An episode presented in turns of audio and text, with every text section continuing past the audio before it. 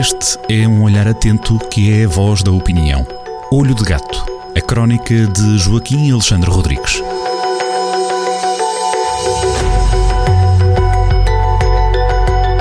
Ora, viva Joaquim Alexandre Rodrigues, bem-vindo a esta conversa, obrigado por estar connosco, meu caro. Antes de mais, espero que tenha tido uma semana, digamos assim, bem passada, eh, com muitos motivos de interesse os escolhidos para esta crónica, a descobrir uh, letra a letra, linha a linha, neste fim de semana em jornaldocentro.pt, um dos dois pontos que hum, nos traz para reflexão tem a ver com os utentes, eh, os que precisam do Serviço Nacional de, de Saúde, não só pelo Covid, não é assim? Exatamente. Nós estamos numa situação estamos numa situação complicadíssima uh, na, frente, na frente sanitária, decorrente uh, da peste, da Covid e também de, do, daquilo que tem sido ficado para trás. Uh, um milhão e meio de, de consultas, 150 mil, 152 mil cirurgias ficaram para trás. Esta semana a ministra, hum, finalmente, com um realismo, já eh, deu instruções aos hospitais para eh, adiarem eh, tudo o que seja, se for necessário, tudo o que não seja urgente ou emergente, na prática existe uma enormíssima atenção sobre os nossos serviços de saúde.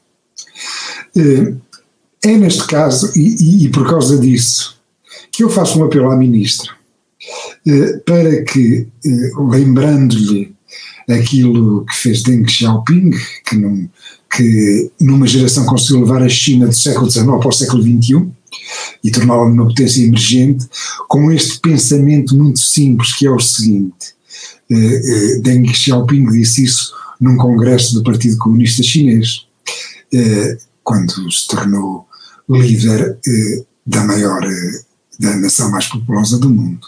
portanto, não interessa a cor do gato. O, o, gato pode ser branco, o gato pode ser preto. O que interessa é que o gato caça ratos, consiga caçar os ratos. Na nossa situação sanitária, os ratos eh, das doenças de, de todo o tipo, especialmente nesta situação, estão a ser cada vez mais, pelo que eh, o importante é que a ministra se deixe de preconceitos ideológicos e use todos os ratos que estão, todos os gatos, peço perdão, de todas as cores disponíveis neste país, quer sejam os brancos, gatos públicos, quer sejam os pretos, gatos privados, para matar o máximo possível de ratos, eh, eh, só com cuidado, como é evidente. Eh, não vá pagar, esse, não vá dar mais, mais ração hum. aos gatos pretos, uhum. do que está a dar aos gatos brancos.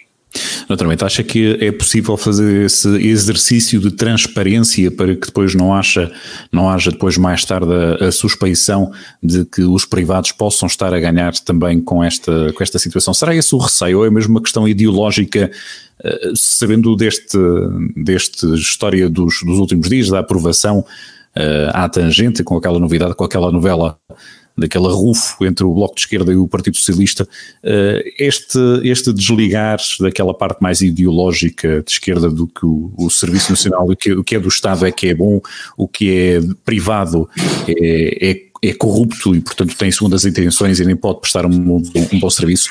Acha que esse caminho é, é, é, mais, é mais por aí? Acha que este caminho é mais por aí? Eu acho que, eu acho que eh, há preconceito ideológico evidentemente que há preconceito ideológico, que a ministra, que a ministra Marta Temido, eu, eu, eu num, num texto, de, é, logo num, quando ela começou, portanto, é, num texto há mais de um ano, em março de 2019, disse que ela que era uma espécie de eh, trigêmea das manas mortágua, eh, e, e, digo isto com pena.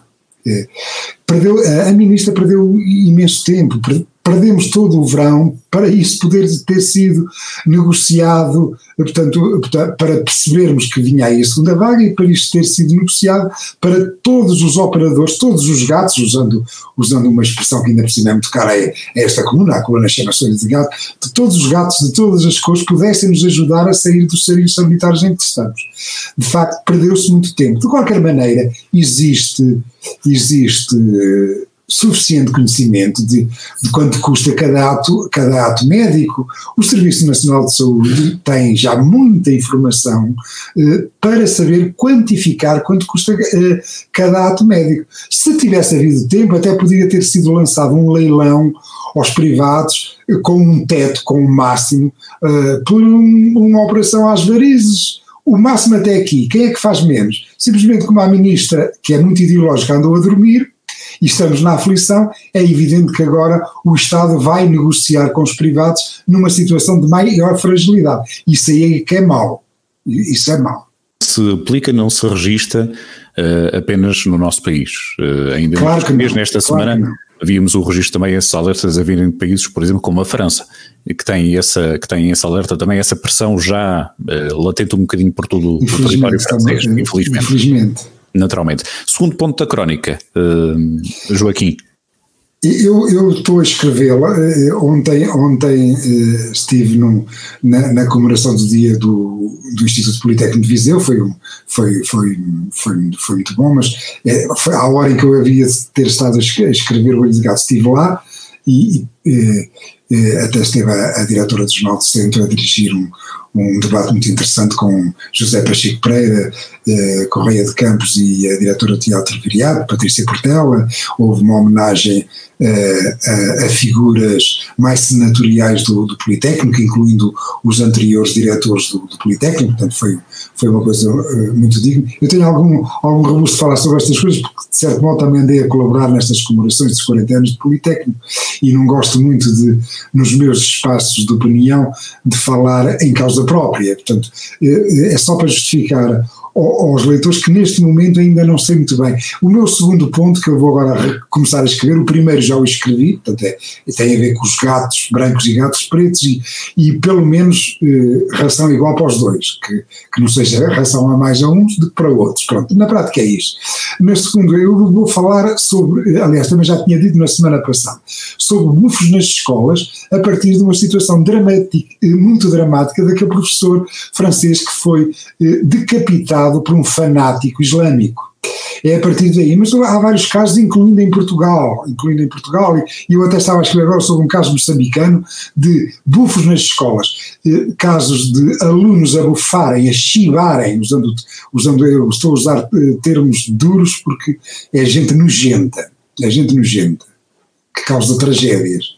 Eh, portanto, de bufos e de chivos nas escolas, de alunos a chivarem professores e também, talvez, ainda não sei se, se vai dar, até porque estou já com, com os caracteres quase todos gastos, eh, também, se ainda der, falarei também de um caso, ao contrário, eh, no tempo da outra senhora, em que o premiado do, do prémio Pessoa, Vitor Aguiar e Silva, pessoa que, que, há de ser um intelectual, é de facto um, um grande pessoal, um grande exegeta, um, um magnífico professor universitário né, de, de, literatura, mas de caráter não é grande coisa, porque ele, eh, quando era assistente na crise académica de 1969, chibou alunos, à PIDE. Há sempre exemplos na história para nos recordarem que o. o... Mas não sei se, dá, se, vai dar para escrever. Como não sei se vai dar para escrever, fica aqui certeza, Exatamente, fica aí incerteza, de qualquer das maneiras também já fica o registro. Muito obrigado, Joaquim, por este princípio de reflexão, este aperitivo para a Crónica Olho de Gato, para descobrir, como sempre, a cada semana a partir do jornal do centro.pt. Até para a semana, Joaquim. Até para a semana. Olho de Gato, a crónica de Joaquim Alexandre Rodrigues, na rádio às sextas-feiras, com repetição nas manhãs de domingo e sempre no digital em jornaldocentro.pt.